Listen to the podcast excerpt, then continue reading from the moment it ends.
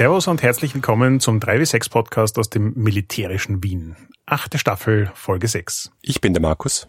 Und ich bin der Harald. Wir reden hier übers Geschichten erzählen und Rollenspielen. Und heute im Speziellen über die Regeln von Band of Blades.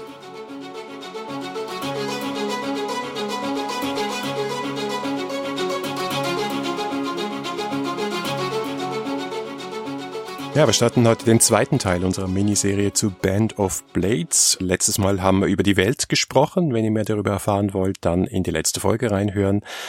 Kurz nochmal, Band of Blades ist das Spiel von Strash Achimovic und John LeBeouf Little, erschienen 2019 bei Evil Hat. Und äh, es ist ein Forged in the Dark Spiel über eine, in einer Dark Military Fantasy Welt. Ein Kampagnenspiel für drei bis vier Spieler, ein SL um den Rückzug der Legion nach Skydagger Keep.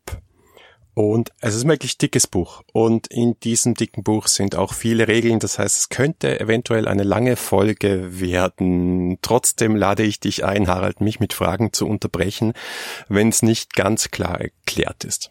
Ja, da fange ich doch gleich mal mit der ersten an. Du hast sicher schon gesehen, dass es eine ganze Reihe von so Blade in the Darks Hacks gibt, die teilweise versuchen, Blades auch irgendwie so auf so eine One-Roll-Engine so runterzubrechen. Und deswegen bin ich schon sehr gespannt, was so dein Zugang sein wird, welche Subsysteme sozusagen für was zuständig sind in dem Spiel und vielleicht auch, wo sich das von klassischen Blades unterscheidet. Ja, können wir gleich damit anfangen. Also Blades in the Dark können wir ja nicht nochmal komplett erklären. John Harper, der Autor dieses Spiels, wird noch eine Rolle spielen in dieser Staffel. Kleiner Teaser. Folge 3.7, also Staffel 3, Folge 7, reden wir über das System von Blades. Hört ihr die vielleicht nochmal an, wenn ihr keine Ahnung habt von Blades in the Dark, sonst wird vielleicht das eine oder andere hier ein bisschen schwer zu verstehen sein. Versuch's trotzdem so zu erklären, dass es verständlich ist. Und ich will mal sagen, es gibt sehr viel Gemeinsames, aber auch sehr viel Trennendes in dem Spiel. Und es ist ja auch von denselben Autoren, die auch das eher in, Richtung Star Wars oder ja Space Cowboy Western äh, gehende Spiel. Wie heißt es nochmal? Scum and Villainy. Das war's. Ah, genau, Scum and Villainy. Also das ist schon das zweite dicke Buch, das diese beiden Autoren rausbringen, basierend auf dem System. Und sie waren ja auch bei Blades in the Dark nicht ganz unbeteiligt als Playtester einen ganz wichtigen Unterschied und eine Gemeinsamkeit gibt es in der Spielstruktur. Also auch hier gibt es eine Phase, wo man die Action genauer ausspielt, so Play-by-Play, -play, mehr oder weniger Aktion für Aktion und sich akuten Herausforderungen stellt. Und es gibt eine Phase, wo man Downtime hat, wo man die Welt, das Spiel, die Gruppe, die Charaktere weiterentwickelt. Das ist bei Blades in the Dark. Score und Downtime, die beiden Phasen. Und bei Band of Blades sind es die Missionsphase und die Campaign-Phase, die Kampagnenphase. Und der Unterschied ist nicht nur in den Namen, sondern es ist anders als bei Blades so, dass du unterschiedliche Charaktere übernimmst je nach Phase.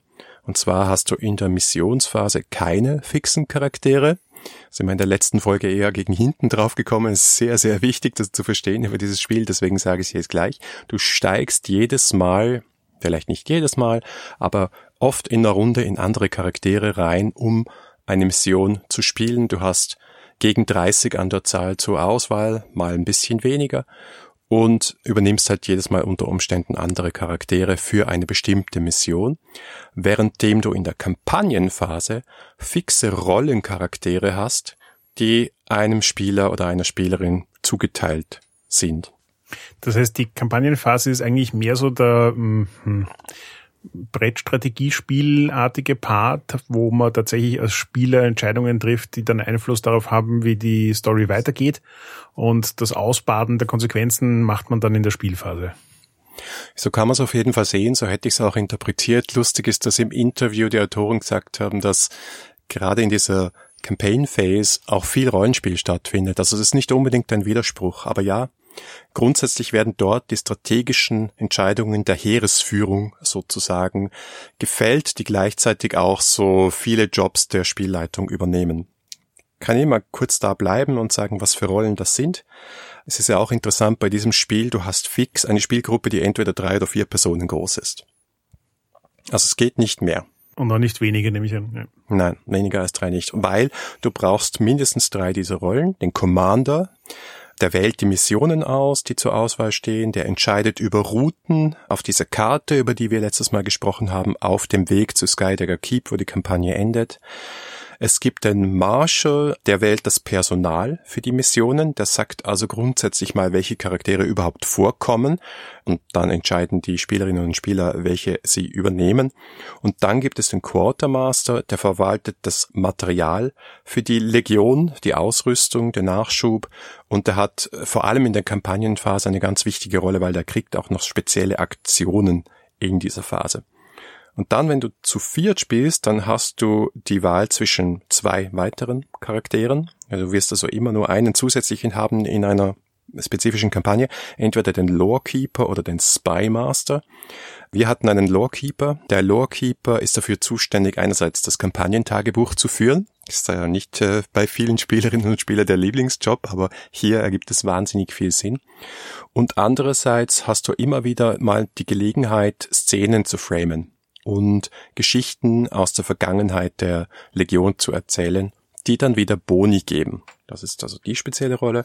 Und der Spymaster, der bildet sich über die Laufzeit der Kampagne so ein Netzwerk aus Spioninnen und Spionen, die halt Informationen bringen können, Vorteile bringen können, ebenfalls in dieser Kampagnenphase. Okay, jetzt bin ich neugierig, weil zugegebenermaßen, so wie du es gerade beschrieben hast, von den Rollen her, kann ich mir total vorstellen, dass in der Phase viel Rollenspiel passiert. Und so ist das halt so genau dieses Rollenspiel in einer Gruppe von Leuten, die sich nicht super einig sind, was für Entscheidungen sie treffen sollen wollen und große Entscheidungen treffen müssen. Das macht ja dann eigentlich so eine interessante Dynamik auf, weil du hast irgendwie so auf der einen Seite spielst du gleichzeitig die Charaktere, die dich in die Scheiße reiten und die Leute, die das dann ausbaden müssen. Das heißt, der Einzige, auf den du sauer sein kannst, bist du selbst. Und das nehme ich an, wird im Verlauf der Kampagne in Wirklichkeit immer schlimmer, weil halt, keine Ahnung, die Ressourcen immer knapper werden oder so in die Richtung. Ja. Also ist das so eine selbsterfüllende Stressspirale? Ein bisschen schon. Es ist auch schön repräsentiert die verschiedenen Interessen, die halt bestehen bei so einer Heeresführung. Ja, also der Quartermaster will halt schauen, dass möglichst viele Leute überleben. Falsch. Der Marshal will schauen, dass möglichst viel Personal überlebt. Der Quartermaster will schauen, dass das Material nicht ausgeht und der Commander will sein Ziel erreichen. Und dementsprechend mehr oder weniger in Character wird das halt ausgespielt oder auf einer Metaebene besprochen. Ich habe auch gemerkt, da muss jede Runde für sich auch das richtige Maß finden, ob du dann wirklich sagst, okay, wir stehen jetzt im Kommandozelt über, über Karten, diskutieren darüber und dann sprichst du diese Dialoge wirklich in Character und das ergibt Sinn und das bringt auch Stimmung. Und manchmal lustig ist, ist es lustig, dass man vom einen ins andere rutscht, ja, also dass du ganz taktisch sprichst und dann rutschst du aber in diese zum Beispiel Commander-Rolle hinein und sagst, nein, nein, nein, als, als Commander sage ich jetzt Folgendes und sprichst dann einen Dialog. Aber es ist schon so gemacht, wie das halt oft bei Erzählspielen ist, dass du in Wirklichkeit eine Metaebene brauchst und diese ganzen Entscheidungen, die diese Rollen treffen, nicht einfach nur in Game, in Story abhandeln kannst. Ja, es ist richtig. Also es kommt in dieser Kampagne darauf an, wie viel Zeit du hast, wie viel Ausrüstung du hast, welche Waffen du findest, was auch immer. Das ist wichtig. Es gibt diese taktische Komponente und deswegen ist auch ein gewisser Druck und eine gewisse Relevanz auf diesen Kampagnenszenen oder dieser Kampagnenphase. Ich glaube, man muss einfach auch aufpassen, dass man dann nicht zu viel Zeit darauf verwendet, weil man will ja halt auch die Action sehen. Man will halt auch auf den Feind drauf prallen und das findet halt in der Missionsphase statt. Wie lang sind diese Phasen? Ist das mehr so an einer Session finden auf jeden Fall beide Phasen statt, so wie ich das eher bei Blades erlebt hätte? Oder ist das mehr so ein Abend, eine Phase?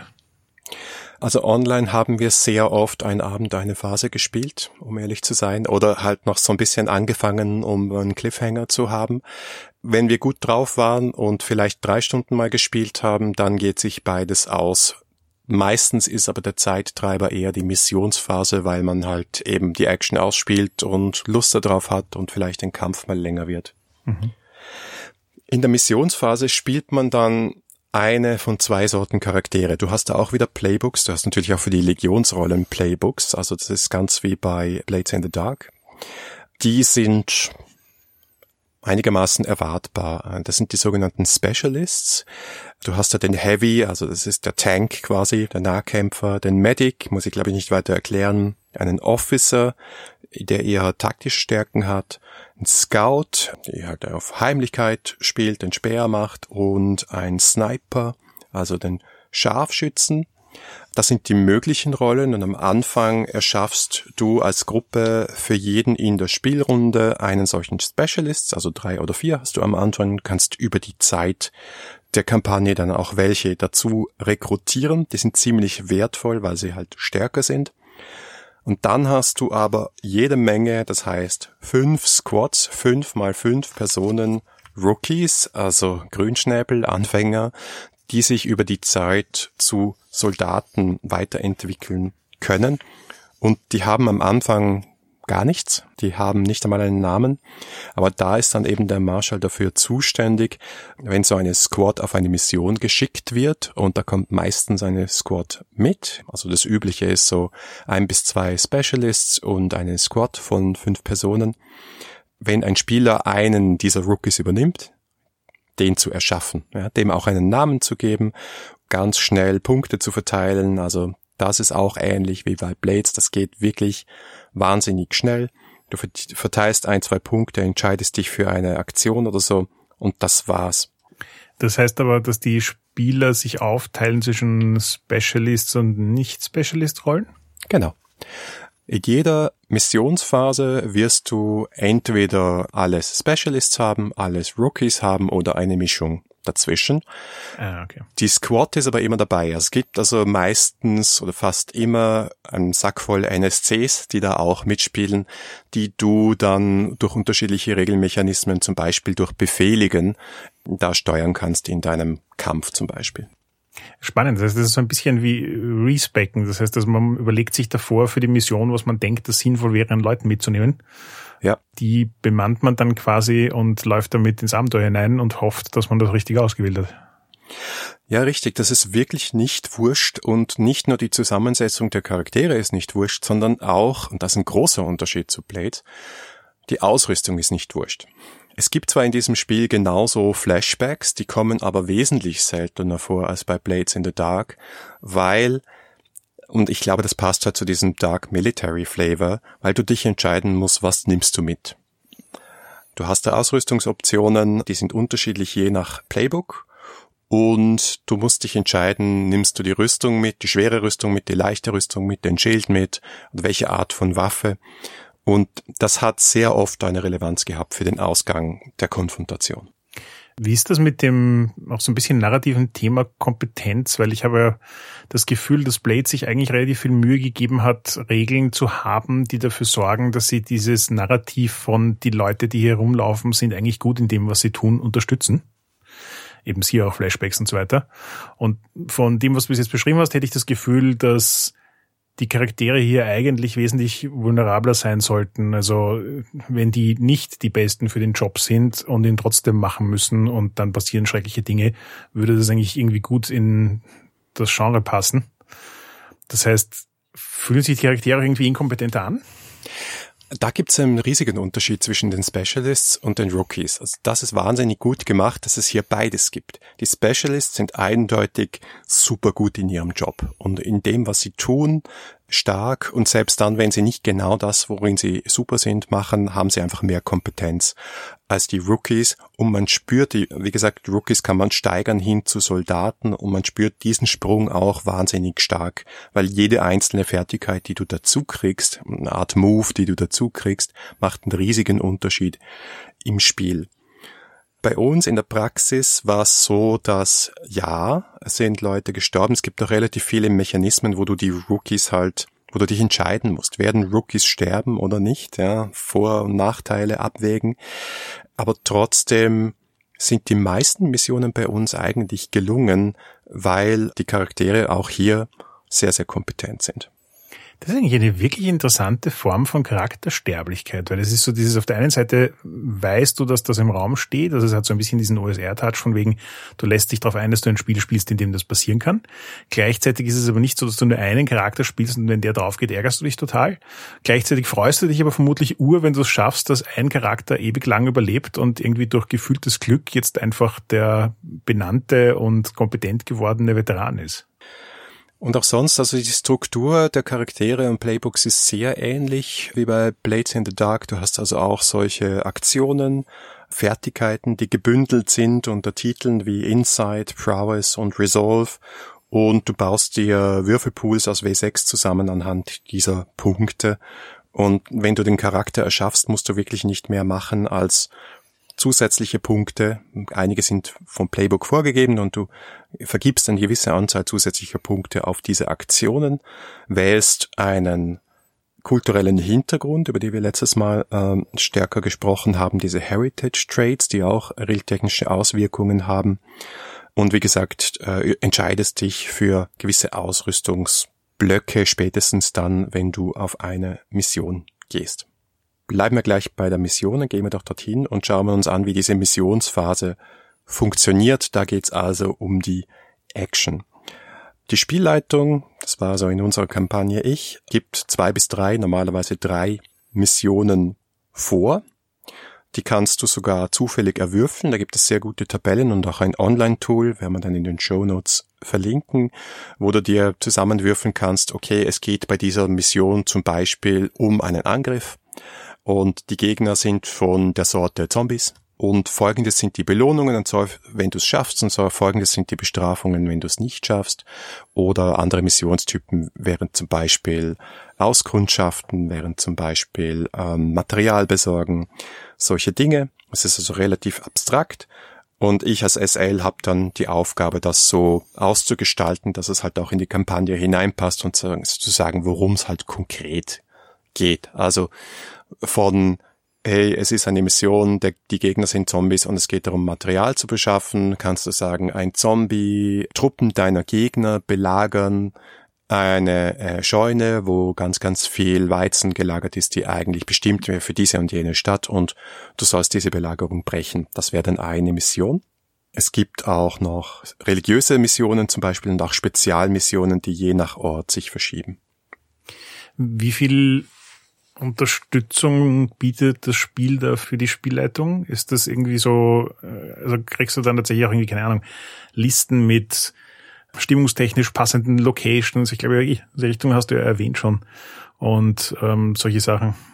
Sehr viel, sehr viel. Also einerseits kriegst du ganz, ganz viele Vorschläge, was diese Überschriften bedeuten könnten konkret. Ja, als Beispiel, was heißt eine Recon-Mission? Was könnte man da erkundschaften? Da hast du lange Inspirationslisten und dann hast du bei jedem Ort auf dieser Karte, auf der du dich entlang hangelst während der Kampagne, gibt's detailliert beschriebene Spezialmissionen die nur an diesem Ort stattfinden können. Da musst du auch so ein bisschen Ressourcen ausgeben, wenn du die nicht zufällig erwürfelst, um eine Spezialmission machen zu können. Die geben dir auch spezielle Belohnungen, zum Beispiel magische Reliquien oder solche feinen Dinge. Oder du findest dann neuen Spezialisten, solche Dinge. Das inspiriert natürlich auch noch zu weiteren Missionen. Also ich hatte sehr viel Spaß daran, diese Spezialmissionen auszuspielen, weil ich ein Gefühl dafür gekriegt habe, wie dieses Spiel funktionieren soll und die anderen Missionen habe ich dann analog dazu, passend zu dem Ort, wo wir gerade sind und zu dem, was wir zuletzt gemacht haben, beschrieben. Was ist da der Vorbereitungsaufwand für die Spielleitung?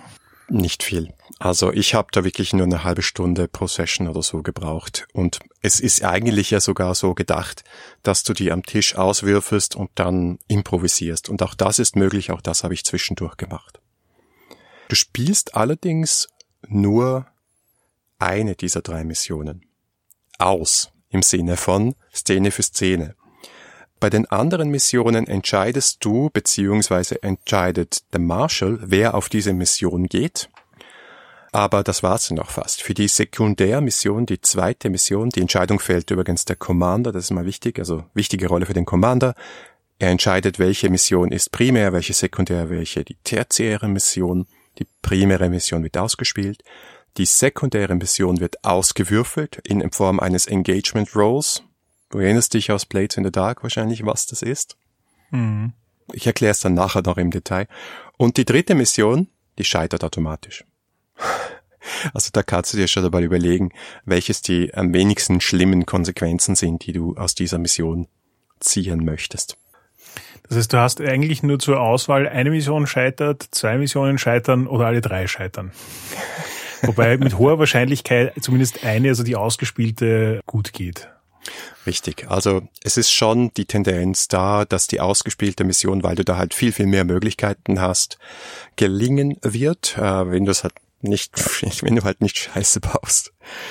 Insofern kannst du so ein bisschen damit rechnen und auch du kannst taktisch durch die Ressourcen, die du hast und die Punkte, die du hast, auch sagen, okay, ich möchte hier gern Würfel dazu nehmen in meinen Engagement Roll für die zweite Mission, damit dort die Wahrscheinlichkeit steigt. Oder du behältst dir halt diese Ressourcen, um sicherzustellen, dass die eine Mission gelingt. Du kriegst aber grundsätzlich von allen drei Missionen entweder die Preise, die Belohnungen oder die Bestrafungen und XP. Zumindest bei den ersten beiden gibt's XP. Und dann der Schluss der Missionsphase, was ich sehr, sehr gut fand, ist so eine Art verordnete Freeplay-Phase. Die nennt sich Back at Camp. Und wenn du einen Lorekeeper hast, dann würfelt, nein, er würfelt er nicht, sondern dann sucht diese Person aus einer Liste von möglichen Back at Camp Szenen eine aus, die dann ausgespielt wird. Das kann so eine Überschrift, so ein Prompt sein wie wir betrauern die Toten oder es gibt Unruhe um Nachschub oder solche Dinge. Und so framet man eine Szene, die man dann frei ausspielt und wie der Name schon sagt, back at camp, also im Lager stattfindet nach dem Ende oder während diese Missionen gerade zu Ende gehen. Ich fand das super, weil die Sache mit Freeplay bei Blades in the Dark fand ich immer so ein bisschen, du kannst sehr in diesen Trott reinkommen, ja. Mission, Downtime, Mission, Downtime und dann geht Freeplay manchmal vergessen und dass du zumindest pro Missionsphase eine Szene hast, wo du sagst, gut, das ist jetzt pures Rollenspiel, das hat zumindest unsere Runde, finde ich, sehr gut getan. Ja, vor allem auch Rollenspiel abseits der Mission. Also es ist mehr so diese wie das in anderen Rollenspielen so gern mal vorkommt, äh, vor allem PBTA, so diese Moves, wo es mehr um die Interaktion zwischen den Charakteren geht ja. und die dann was Interessantes tun und so wie du das hier beschreibst, hat das ja eine unmittelbare Fortführung aus dem, was davor passiert ist. Du quasi verhandelst aus, welche Missionen du spielst, dann spielst du sie durch und dann hast du quasi die Nachwirkungen davon, die du im Freeplay ausspielst. Und ich finde, das klingt schon noch ein bisschen so, als ob der ideale Core-Loop tatsächlich das wäre, dass du also quasi beide Phasen und auch diese Beckett-Camp-Szene in einer Session unterkriegst, weil dann hast du, glaube ich, so einen sehr befriedigenden Arc einfach. Ja, und es ist auch lustig, weil du da wieder in andere Charaktere reinspringen kannst. Also es war manchmal total cool, die Heimkehr der äh, siegreichen oder äh, verlustreichen Truppe auszuspielen oder darzustellen und manchmal genauso super die Perspektive zu wechseln und dann zu sagen, okay, wie sieht das für andere aus, die dieses Mal mit, nicht mit dabei waren oder die vielleicht auf der Sekundärmission waren oder auf der Tertiärmission, die gescheitert ist. Also total viele Möglichkeiten, sich da zu spielen und sich Inspiration zu holen. Also die Szenen waren eigentlich durch die Bank immer extrem cool. Wie haben sich diese bisschen staffelartigen Übergaben eigentlich emotional angefühlt? Weil ich kann mir das recht interessant vorstellen, dass du immer, also du, du springst ja eigentlich fast von Szene zu Szene zu anderen Charakteren, auch wenn die Mission jetzt wahrscheinlich aus mehreren Szenen besteht, und kannst dann auch irgendwie quasi eine Außenperspektive auf das, was die anderen Charaktere davor gemacht haben, schaffen und so weiter und kommst aber dann über mehrere Loops hinweg auch wieder zu denselben Charakteren zurück und so. Also ich stelle mir das eigentlich so als, als Storytelling recht befriedigend vor, weil du Facetten von Charakteren siehst, die du, wenn du immer nur einen denselben Charakter spielst, vermutlich nie sehen wirst. Ja, ich glaube, das ist genau das, worauf du dich einlassen musst, damit dieses Spiel für dich funktioniert. Das, was du gerade beschrieben hast, das muss dich packen.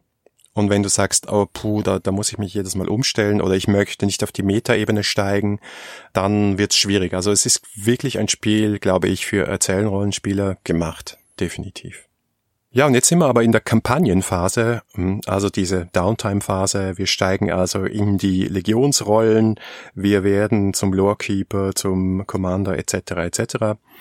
Und jetzt kommt die Buchhaltung. Also es gibt tatsächlich eine Phase, die heißt Buchhaltungsphase. Es ist aber nicht so wahnsinnig kompliziert. Mal, du schaust auf folgende Ressourcen. Zeit, die schreitet voran. Pressure, das ist so eine abstrakte Leiste oder eine Clock, die anzeigt, wie viel Feindesdruck gibt's um dich herum. Food, selbsterklärend, wie viel Essen haben wir und eventuell andere Clocks wie zum Beispiel Langzeitprojekte, die du entwickelst, die du baust. Dann kommt der Quartermaster ins Spiel und der hat hier eine ganz wichtige Rolle. Der hat nämlich verschiedene Aktionen, um die Lage der Legion zu verbessern. Der kann zum Beispiel den Leuten mal freigeben und ein Bier in die Hand drücken, um die Moral zu erhöhen. Der kann Waffen besorgen, der kann neue Leute rekrutieren oder eben, wie gesagt, diese Long-Term Projects, die vollkommen frei sind. Und nach unserem Interview haben die beiden Autoren dann gleich auch mal gefragt, und was hattet ihr für coole Langzeitprojekte? Da hören sie jedes Mal was anderes. Das ist wirklich auch sehr, sehr spannend. Nächste Entscheidung ist, gehen wir weiter oder bleiben wir? Wir erinnern uns das letzte Mal, es gibt eine Karte, es gibt Stationen auf dieser Karte, am Schluss haben wir ein Ziel. Es kann aber Sinn ergeben, dass du mehr als nur eine Missionsphase am selben Ort ausspielst. Zum Beispiel, weil du mehr Ressourcen brauchst, weil du irgendwas aufbauen möchtest. Es erhöht aber möglicherweise Zeit und Druck. Das ist eine Entscheidung, die der Commander fällt.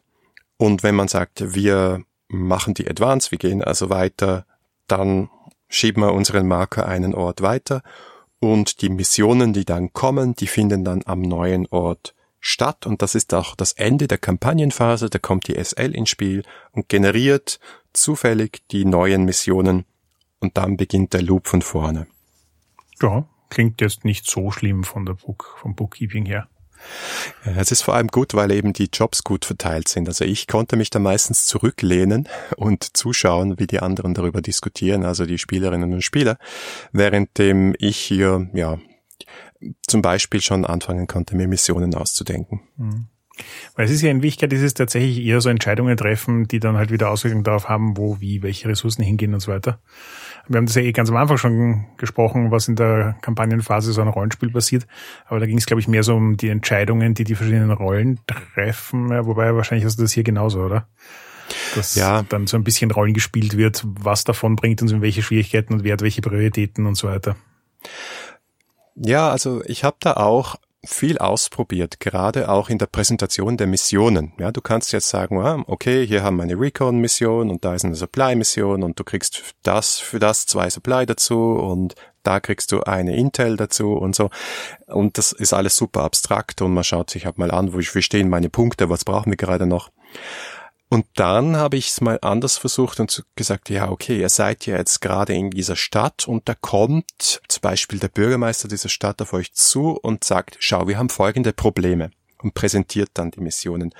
Oder einmal, wobei das ist vielleicht auch ein bisschen die Grenze überschritten, habe ich dann die Commanderrolle übernommen für den Anfang, um diese Missionen zu beschreiben, die jetzt anstehen und die nachher wieder übergeben. Also ich glaube, da habe ich auch gemerkt, da kann man rollenspielerisch mehr rausholen, wenn man da äh, so sich auf sowas einlässt, was einem das Buch jetzt nicht unbedingt vorschreibt oder so, aber was glaube ich einfach mehr Leben in diese Phase hineinbringt. Gut, aber ich würde gern noch so ein bisschen in die Tiefe der Regeln hineingeben, vor allem wenn es eben in die Missionsphase hineingeht und wenn es dann darum geht, man würfelt Actions, weil wir kennen einerseits den Engagement-Wurf, aus Blades in the Dark. Also das ist diese Frage, ich baue mir einen Pool aus W6 zusammen, aus gewissen Voraussetzungen und dieser Engagement-Wurf ist, wie sicher steigen wir in die Mission ein, wie riskant ist die Ausgangsposition oder wie wenig riskant. Das ist soweit bekannt aus Blades in the Dark. Genauso bekannt ist der Aktionswurf aus Blades in the Dark ganz speziell aus meiner Sicht und das für mich auch einer der größten Unterschiede zu traditionellen Rollenspiele, dass du auch hier dir einen W6-Pool zusammenbaust, das ist noch nicht so speziell, aber dass die Diskussion darüber, was passiert, sehr stark vor dem Würfeln stattfindet und weniger nach dem Würfeln. Und das ist die Diskussion über Position und Effekt. Position ist die Frage, wie riskant ist das Ganze? Ist es, ist es risky? Ist es controlled? Oder ist es Desperate. Und Effekt ist die Frage, mit dem, was ich jetzt da gerade vorhabe zu machen, erreiche ich da einen normalen Effekt, einen sehr großen Effekt, sehr wenigen kleinen Effekt oder gar keinen Effekt. Und ganz wichtig dabei, das bei mir sehr oft vergessen, ist die Spielgruppe oder die Person, die den Wurf machen möchte, die legen die Aktion fest. Die legen fest, worauf sie würfeln und was sie erreichen möchten. Aber die SL legt Position und Effekt fest, auch abhängig davon, was gewählt wird. Also wenn du, keine Ahnung, äh, die klassische, ich möchte die Mauer hochklettern nimmst und sagst, ich würfel hier auf Intelligenz und mach das sehr schlau, dann ist vielleicht der Effekt niedriger, als wenn du das mit Geschick machst.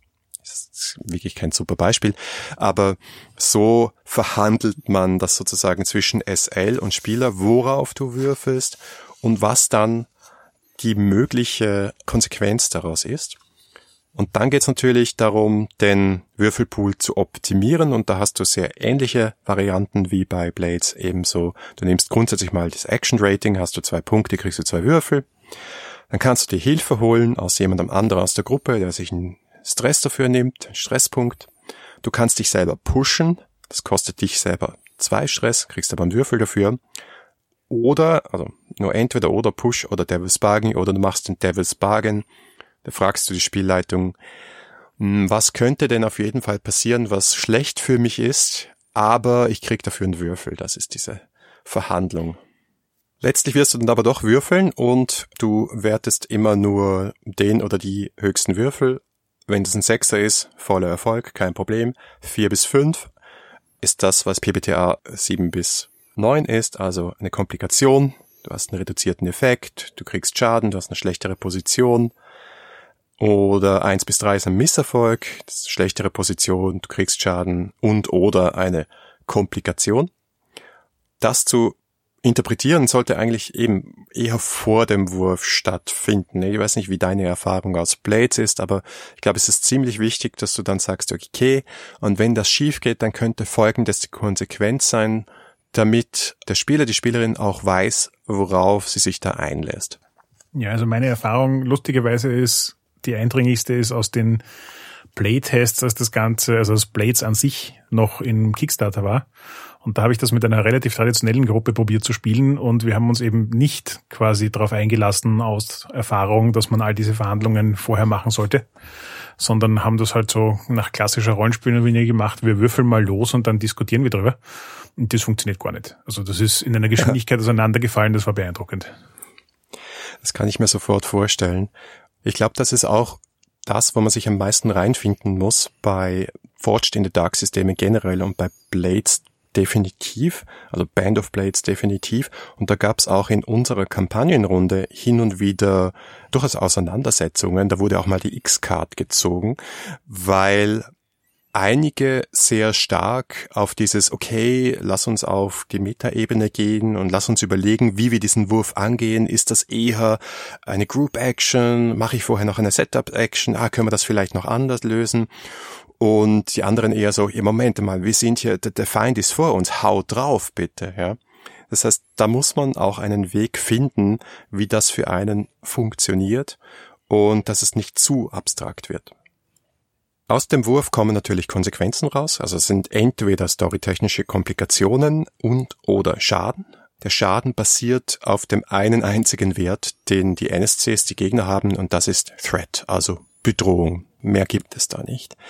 Und auch wie bei Blades in the Dark kann man einen Resistance-Wurf machen, also widerstehen. Und dieser Resistance-Wurf, der verhindert, wenn er gelingt, alle Konsequenzen, also auch die fiktionalen Konsequenzen. Du kannst also sozusagen das Geschilderte redconnen und sagen, nein, es passiert nicht. Du kannst auch sowas wie Rüstung oder Ausrüstung einsetzen. Aber auch das ist etwas, woran ich mich zuerst mal gewöhnen musste, an die Möglichkeit, dass das, was du gerade erzählt hast, ja eigentlich dann doch nicht passiert ist. Ich finde das extrem spannend, wenn ich dir jetzt so äh, zuhöre, wie du die ganzen Mechaniken schilderst, wie viel ich hier wiedererkenne aus Brindlewood Bay und vor allem auch der Between. Natürlich in einer viel, viel vereinfachten Version, aber so grundlegende Überlegungen eben. Solche Sachen wie, du verhandelst Sachen, bevor du würfelst. Du musst manchmal auch mit Absicht sozusagen Fiktion beschreiben, die du dann wieder zurücknimmst, weil Entscheidungen getroffen werden. Und es klingt im ersten Moment unintuitiv und so, als ob es ein Hindernis wäre, aber eigentlich ist meine Erfahrung, dass es fast immer eine bessere Geschichte macht. Ja, ich meine, Blades in the Dark war ein wahnsinnig einflussreiches Spiel. Ich gebe zu, damals, als wir den Podcast drüber gemacht haben, habe ich es definitiv noch nicht verstanden gehabt. Jetzt geht's mir nach einer ganzen Kampagne Band of Blades definitiv besser damit und ich weiß auch, was ich an dem System schätze und was nicht so. Dazu gleich noch mehr. Aber dass andere Spiele sich daraus viel genommen haben, definitiv so. Noch eine Ähnlichkeit zu Blades in the Dark ist, dass ein sehr, sehr großer Stellenwert dem Thema Teamwork zukommt. Das heißt, ich habe vorher schon erwähnt, du kannst jemandem helfen, das ist ein Assist und mehr oder weniger einfach einen Würfel geben, selber einen Stress dafür einstecken. Stressbalken ist mehr oder weniger einfach eine endliche Ressource, die du pro Mission nicht ewig einsetzen kannst, weil du so viele Kästchen nicht hast. Übrigens weniger als bei Blades, weil es ist ja Dark Fantasy, ne? Dann die Group Action, was glaube ich eine der Kerninnovationen von Blades war, funktioniert so, dass alle würfeln und das beste Resultat zählt, aber die Person, die die Group Action anführt, die kriegt einen Stress für jeden Misserfolg, der gewürfelt wird von den anderen. Ist also auch mit Risiko behaftet. Und dann gibt's noch die Setup Action, das ist die Idee, dass du etwas machst, um jemand anderen in eine bessere Lage zu bringen. Dadurch erhöhst du Effekt oder Position. Und du kannst auch noch sowas machen wie Protect. Da ist vor allem der, der Tank in der Runde sehr, sehr gut darin. Da kannst du mehr oder weniger nichts anderes tun, als die Konsequenzen eines verfehlten Wurfs selber einstecken anstelle des anderen Charakters. Ist die Setup-Action da mechanisch irgendwie anders abgearbeitet als ein Assist? Weil ähm, es klingt irgendwie so nach dem Motto, du kannst ja aussuchen, ob du Effekt oder Position verändern willst oder einen Würfel dazu gibst. Ja, es ist anders, weil du selbst eine Action dafür tun musst. Also ja, du musst also tatsächlich würfeln, musst halt potenziell die negativen Konsequenzen dieses Würfelwurfs einstecken, damit für die andere Person fiktional halt auch die Position sich verbessert. Also du räumst Gegner aus dem Weg, damit dein Partner auf dem Pferd durchreiten kann in der Fiktion. Dementsprechend würdest du dann die Position für deinen Kollegen auf dem Pferd verbessern, musst aber vorher vielleicht eine Skirmish-Action machen, um die anderen aus dem Weg zu räumen, währenddem ein Assist wirklich nur ich kreuze einen Stress an und gebe dir einen Würfel ist. Macht Sinn. Für mich das Schwierigste als SL, sage ich ganz offen, war dann die Konsequenzen eines Wurfs abzuschätzen. Vielleicht habe ich da mir auch ein bisschen zu viel Stress gemacht, aber es ist nun einmal eine militärische Situation. Du hast einen Haufen Gegner normalerweise in einem Kampf, wenn es um den Kampf geht. Und im Buch werden auch jede Menge Einflussfaktoren genannt, wie zum Beispiel Potency, Threat und Scale, also hat jemand einen taktischen Vorteil, wie hoch ist das Bedrohungslevel und wie viele Personen sind gerade in der gegnerischen Gruppe. Und dadurch, dass du sehr oft in einem Wurf sehr, sehr viel abhandelst, bis zu einem ganzen Kampf in einem Wurf abhandelst, war das manchmal so ein bisschen, okay, mein Kopf explodiert, um da alle Faktoren zu bedenken ich glaube, ich habe mir wirklich zu viel Stress gemacht, weil die beiden Autoren im Interview mir gesagt haben, hey, also Fiktion geht vor. Denk dir einfach, was wären denn so die Konsequenzen, die hier sind, ergeben und mach das. Ich wollte halt so ein bisschen, ich glaube, ich habe noch so ein bisschen an, an Balancing und Fairness sehr stark gedacht, weil es eine militärische Kampagne ist und es so viele taktische Faktoren gibt. Vielleicht habe ich mich selber da ein bisschen gebremst. Ist es im Laufe der Kampagne besser geworden für dich oder äh, ist es mehr so ein Ding, wo du sagst, nachdem du durch bist mit der Kampagne, hast du darüber reflektiert und wenn du es jetzt nochmal machst, vielleicht mit einem anderen Stresslevel? Es ist im Laufe der Kampagne definitiv besser geworden, vor allem auch bei einem anderen Aspekt. Und das ist das Zusammenstellen der Bedrohung, sozusagen den Schwierigkeitsgrad der Encounters festzusehen, festzusetzen, wenn wir jetzt im D&D-Jargon bleiben würden. Da gibt's nämlich praktisch keine Vorgaben, außer dass es so Standardtruppen für gewisse Brokens gibt, was mir auch sehr stark geholfen hat. Es gibt gewisse Regeln, welche Gegner du zu welchem Zeitpunkt in der Kampagne einbringen darfst. Aber darüber hinaus sagt dir jetzt niemand zum Beispiel, hier bitte einen starken Gegner dazugeben oder hier bitte noch einen noch stärkeren dazugeben. Wann ich jetzt diese hohen Threat Levels reinschmeiße in die Kampagne und warum, das war komplette SL-Entscheidung und das war für mich ein bisschen schwierig. Ich habe dann gegen Ende der Kampagne gemerkt, ja Moment, das Logischste wäre eigentlich diese stärkeren Gegner, sozusagen diese Bossgegner, als Konsequenzen einzusetzen. Und das habe ich dann stärker gemacht und dann ist es auch viel, viel besser aufgegangen. Jemand verhaut einen Wurf und statt dem einfach eine Wunde zu geben, ist es wesentlich cooler, dass dann einfach hinter den Truppen ein Megamonster mit Powerwaffen auftritt und alle denken, oh shit. Spannend, weil man hat eigentlich das Gefühl, dass sie bei allen anderen Ecken und Enden relativ gut darin waren, der Spielleitung Vorgaben zu liefern, was zu tun ist, wie es zu tun ist und den Job möglichst einfach zu machen. Und so quasi Encounter Difficulty finde ich ja immer eine unglaublich schwierige Sache, weil es gefühlt so ein abstraktes Ding für mit riesengroßen Konsequenzen ist. Vor allem in einer Kampagne, wo du halt auch keine Ahnung hast, wenn du das fünfmal hintereinander falsch einschätzt, derailt das dann das komplette Spiel oder ist es egal? Und wenn es egal ist, warum muss ich es überhaupt machen? Also gerade da hätte ich jetzt eigentlich erwartet, dass sie einen relativ viel an der Hand nehmen. Also ich glaube, das kann man dem Spiel auch, ich weiß nicht, ob man es vorwerfen sagen muss, aber ich glaube, wenn ich jetzt aus der ganz traditionellen Ecke kommen würde, dann würde ich sagen, ah, das ist wieder so ein Zählrollenspiel Bullshit-Bingo, weil du kannst dann das Threat-Level hochdrehen und dann können wir wieder darüber diskutieren, was jetzt die Konsequenzen für einen gewissen Wurf sind oder ob die Situation jetzt risky oder desperate ist.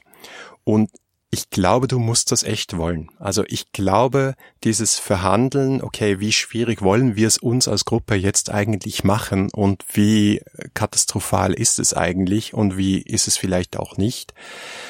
Diese Diskussion muss stattfinden und darauf müssen wir uns einlassen. Und ich als SL, ich glaube, habe ich einfach den Job, das Ganze so zu gestalten, dass es sich gefährlich anfühlt.